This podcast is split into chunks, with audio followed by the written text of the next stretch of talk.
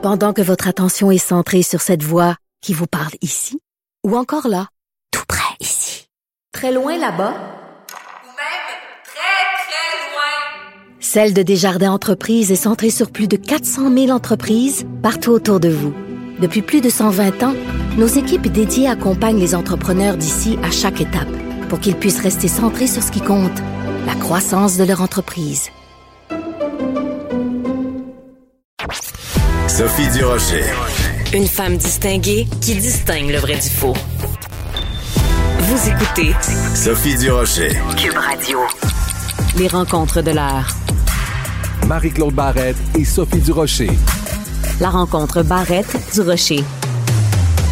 Vous êtes à bout de la pandémie, vous êtes à bout du froid, vous êtes à bout des camionneurs qui klaxonnent à Ottawa. Vous vous dites, ah, ce soir, je vais me prendre un petit verre pour relaxer. ben non! 1er février, toi, c'est le début du défi 28 jours. Si vous décidez de le faire, évidemment. Euh, ben, c'est de ça qu'on avait envie de parler avec Marie-Claude Barrette. Marie-Claude, bonjour. As-tu déjà fait le défi 28 jours? Jamais. Non, j'ai jamais fait ça. Puis je vais t'avouer que cette année, euh, je sais pas si c'est la campagne de pub avec Jean-Michel Anctil euh, qui m'a comme plus allumé, mais je me disais, ah, je vais quand même aller voir le site du défi 28 jours, qu'est-ce que ça propose?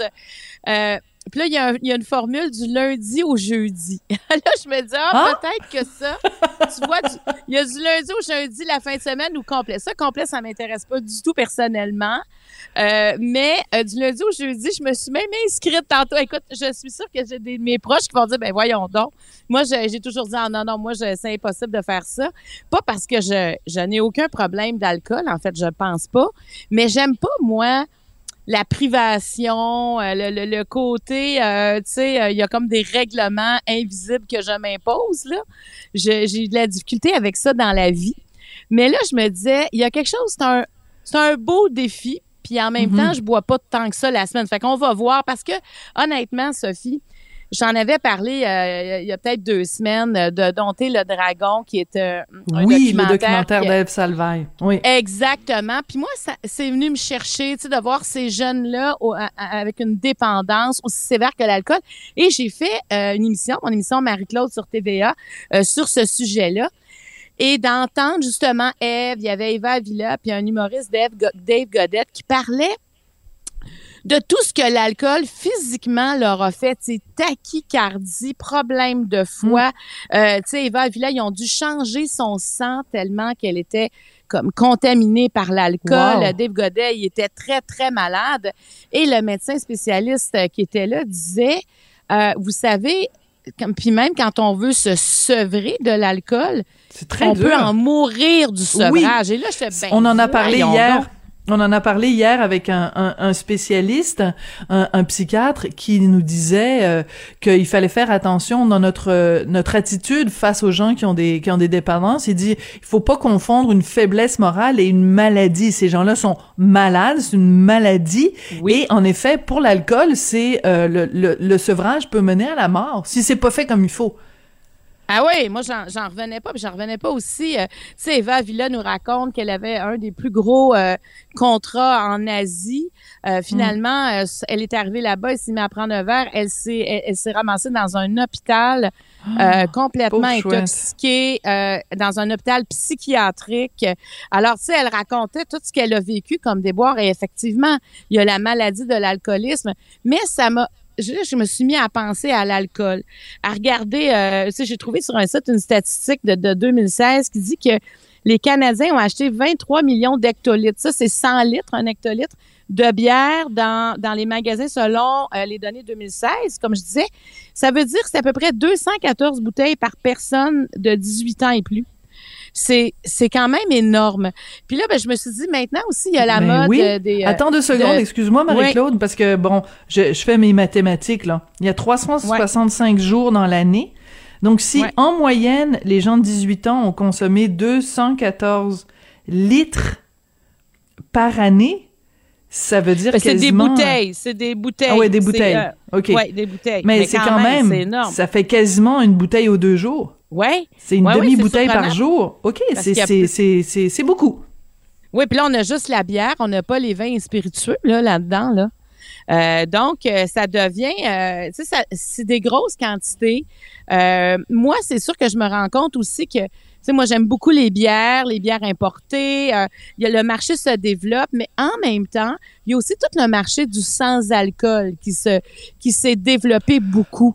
Euh, Écoute, on moi, a- je trouve que ça goûte rien. Ça goûte rien. Je m'excuse, là, j'essaye. Bon, les bières sans alcool, la Heineken, par exemple, c'est correct. C'est à peu près correct. Mais moi, j'ai essayé plein de trucs, là. J'ai essayé euh, le gin sans alcool. Ça goûte le, le pipi de chat. Euh, j'ai essayé euh, le vin sans alcool. Écoute, c'est du jus de raisin hyper sucré. Ça a aucun intérêt. Tu sais, moi, je veux dire, c'est tant qu'à faire des mocktails, là, je veux dire, prenez-vous donc euh, juste une limonade ou un jus d'ananas. Mais tu sais, e- essayez de reproduire un alcool sans alcool. Je trouve que c'est un petit peu, c'est comme de la viande sans viande, là. C'est comme de la Beyond Meat. Ouais, mais, Du- mais la bière sans alcool, quand même, il y a beaucoup d'efforts Elle je est trouve, bonne. qui sont faits de ce côté-là. Tu sais, je, je- moi, à un moment donné, j'avais arrêté d'en prendre parce que je... Mais arrêté. C'est-à-dire, tu sais, quand tu vas euh, prendre un verre, à un moment donné, moi, après deux verres, là, j'essaie de voir, bon, est-ce qu'il y aurait quelque chose, euh, là, de boire euh, de l'eau ou de, du Perrier ou... et j'ai essayé des bières sans alcool parce que comme ça, tu continues, je trouve, à prendre un verre, mais en même temps, c'est pas dangereux de prendre la route.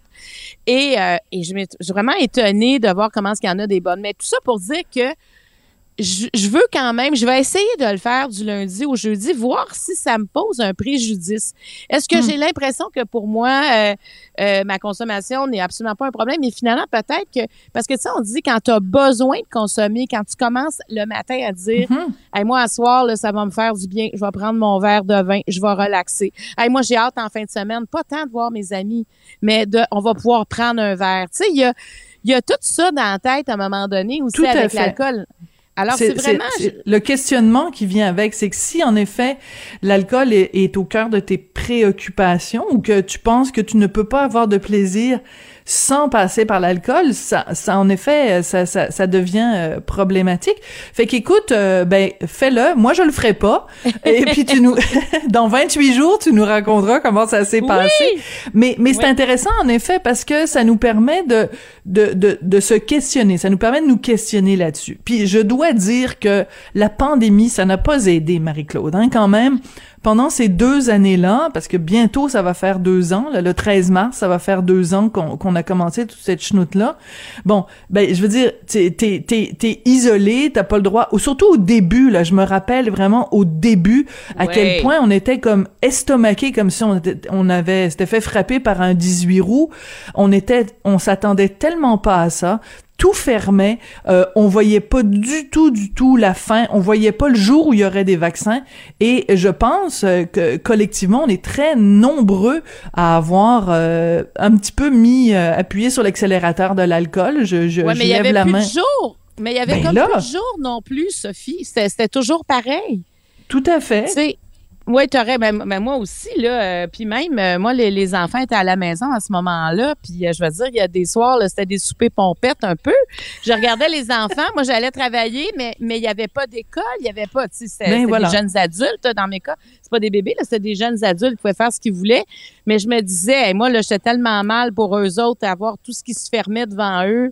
Je me Mm. disais, ben, si ça peut, mais après ça, bon, ça s'est, euh, après ça, ça s'est tassé. Les cours en ligne sont arrivés. Tu sais, c'est comme ça, on s'est replacé dans toutes ces contraintes-là.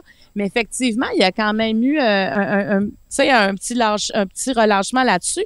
Alors, quelque chose de ludique comme ça, un défi 28 jours. Puis, puis je tiens à féliciter la campagne euh, que fait euh, Jean-Michel, entre autres, avec, euh, entre, entre autres avec Anouk Meunier. C'est comme ça, on les suit dans, dans ce cheminement-là. Puis j'aime ce côté plus, euh, on fait ça, euh, tu sais, pas pour le fun, mais, mais ça peut apporter une réflexion, mais on fait pas ça non plus pour, euh, c'est pas quelque chose de, tortu, de tortueux. C'est pas quelque ça. chose, là. Euh, on n'est pas dans cet esprit-là, puis il faut quand même le rappeler euh, que l'objectif est de ramasser 1 Oui. million 500 000 pour soutenir le déploiement des programmes de prévention pour les jeunes, pour les sensibiliser, puis combien c'est important. Puis évidemment, là, c'est euh, la Fondation Jean Lapointe qui soutient tout ça, mais, mais c'est, euh, en tout cas, c'est une belle campagne, puis je te, je te ferai un suivi après 28 jours dans quel état? Si tu vois que je deviens de plus en plus grognon, il y avait peut-être un problème finalement avec euh, moi et l'alcool et la semaine. On, ah, c'est à suivre. Mais c'est parce que tu vas être grognon seulement du lundi au jeudi, puis le vendredi, Exact. samedi, dimanche, tu vas être de bonne humeur, puis là, le lundi, tu vas redevenir grognon. Alors, à suivre, on va voir qu'est-ce que ça va dire. Le, le, le, le défi grognon, appelons-le comme ça. Ce serait le, le, Ben défi oui, grognon de Marie-Claude. Puis il demande de lancer ça à des amis. Fait que peut-être que tu recevras une invitation de ma part de, de te joindre à, à mon mouvement. Ah, je pense que la ligne est plus bonne, Marie-Claude. Je pense qu'on va devoir passer à notre prochain sujet. C'est bon, ça. Alors écoute, on va parler du carnaval de Québec parce Oui. qu'on sait qu'il y a euh, donc euh, des manifestants du convoi de la liberté qui euh, se dirigent vers Québec. Le carnaval de Québec, en plus, tu sais, il y a une raison pour laquelle il y a un carnaval en plein milieu de, de, de l'hiver au Québec, c'est que on veut lâcher notre fou. Justement, on veut prendre un petit verre de caribou, on veut se promener euh, sur les plaines, on veut. C'est tellement festif, c'est tellement chouette le carnaval. Je peux pas croire qu'ils vont aller en kikiner les gens de, de, de Québec. Moi, ça, me- ça me décourage. On est à bout. Tu sais, tantôt, tu as On est à commencé en disant ça. On est à bout. Oui. Puis, puis c'est ça. Écoute, là. Là, on- en plus, c'est dehors comme activité. C'est rare les activités comme ça dehors, là, en plein hiver. Et Québec, on le sait, c'est connu, c'est reconnu. Mais là, ça, ça se peut plus, là. Tu sais, le moment donné, c'est qu'il va y avoir de la confrontation à travers tout ça. Tu sais, à Ottawa, il n'y avait rien d'autre de prévu devant le Parlement. Puis déjà, tous les commerces sont fermés. Les, les gens qui vivent là-bas en peuvent plus. Là, ils vont arriver à Québec. Si ça a lieu, évidemment, dans un événement qui est là depuis des années. Et ça, ça, ça arrive au même endroit. Donc, on est dans une autre dynamique qu'Ottawa présentement. Là. Et qu'est-ce que ça va donner? Parce que je pense que la majorité silencieuse a comme envie d'être moins silencieuse. Là. Sais, avec tout ce qu'on entend présentement de désinformation, d'agress- d'agressivité aussi, euh, je pense que là, euh, en tout cas, moi, je ne sais pas, là, mais autour de moi, ça commence, on parle de ça, puis on est à bout. On est vraiment tanné. Fait que je pense que cette fameuse majorité silencieuse, euh, tu sais, c'est je, je sais pas ce qui va se passer en fin de semaine ou dans les prochaines semaines, mais mais il y a quelque chose. J'écoutais Éric Duhem aussi qui qui dit, euh, tu sais, qui, qui veut que les gens viennent, que le convoi arrive. Et là, je me dis, mais ouais, où on s'en va là, avec ça? Qu'est-ce, où est-ce qu'on s'en va? Est-ce qu'on vraiment veut lever toutes les mesures sanitaires présentement? Est-ce qu'on va vraiment céder à ça alors que ça fait deux ans qu'on est, qu'on est là-dessus? Puis que peut-être que là, on se dit, on réouvre dans l'espoir. Tu sais, c'est comme là, est-ce que on est, on se sent très très fragile, on est comme sur un fil de fer. Et là, on se dit, mais on veut continuer. On a appris à marcher sur le fil de fer. On devrait être bon pour faire plus long cette fois-là. Mais là, faut arrêter de venir nous chercher. De... Et en plus, moi, je me dis, qu'est-ce que ça donne comme contamination sur un paquet de monde qui se rassemble, pas de masque? Est-ce que ça va venir encore gonfler nos chiffres? Parce qu'on parle de milliers de personnes. Donc, euh, moi, je je suis pas bien, je vais dire. J'ai l'impression qu'on on, on est sous haute tension. Je commence à sentir de l'agitation, de l'agressivité. On a toute notre façon de demander de dire on n'est plus capable, ça fait deux ans, mais il faut quand même penser qu'on qu'on vit en société, puis il faut quand même, je trouve, rester euh, responsable à travers tout ça. Puis là, en tout cas, il y a comme un, je trouve qu'on est sur un terreau très, très fragile, très effrité euh, présentement. Oui, puis regarde, moi je suis évidemment euh, tout à fait d'accord. De toute façon, on est en démocratie, tout le monde a le droit de manifester de façon euh, pacifique, tout le monde a le droit de de de de, de, s'exprimer et tout ça. Mais quand je regarde le comportement, et moi il y a deux affaires qui m'ont vraiment choqué euh, dans les dernières heures, dans les derniers jours. euh, à- ben, en fait, trois choses. Premièrement, les gens qui s'en prennent aux journalistes, pour moi, c'est inacceptable. Deuxièmement, se promener avec la croix euh, gammée des symboles nazis, c'est inacceptable. Et les espèces de cabochons sans fin qui sont allés euh, harceler des gens d'une soupe populaire, euh, Ah une oui. soupe populaire donc qui, qui, qui donne de la nourriture euh, chaude euh, euh, aux personnes sans-abri à Ottawa. Puis Dieu sait qu'il semble-t-il qu'il y a un gros problème de, de sans-abri, il y a une grande population de sans-abri à Ottawa. Bref, euh, des, des gens, des manifestants qui se sont présentés devant euh, cet organisme-là qui vient en aide aux sans-abri, qui ont exigé qu'on les nourrisse et qui ont harcelé différentes personnes qui travaillent là. Écoute, moi, je- j'en j'en reviens pas. Puis j'entendais euh, ce matin aux nouvelles que il y a plein de gens euh, qui ont été mis au courant de ça et qui ont envoyé des dons à cet organisme-là. Je pense qu'il y a 10 000 personnes qui ont envoyé des dons euh, à cet organisme-là. Donc, je me disais, bon, ben formidable, au moins il y a un sentiment de solidarité, mais si tu veux que les gens adhèrent à ta cause, tu t'en vas pas harceler des gens qui font une soupe populaire. Fait que si c'est les mêmes cabochons qui s'en vont à Québec, là, Je peux-tu vous dire qu'on vous attend de pied ferme, les amis, là? Moi, je veux dire, c'est quoi ces comportements-là?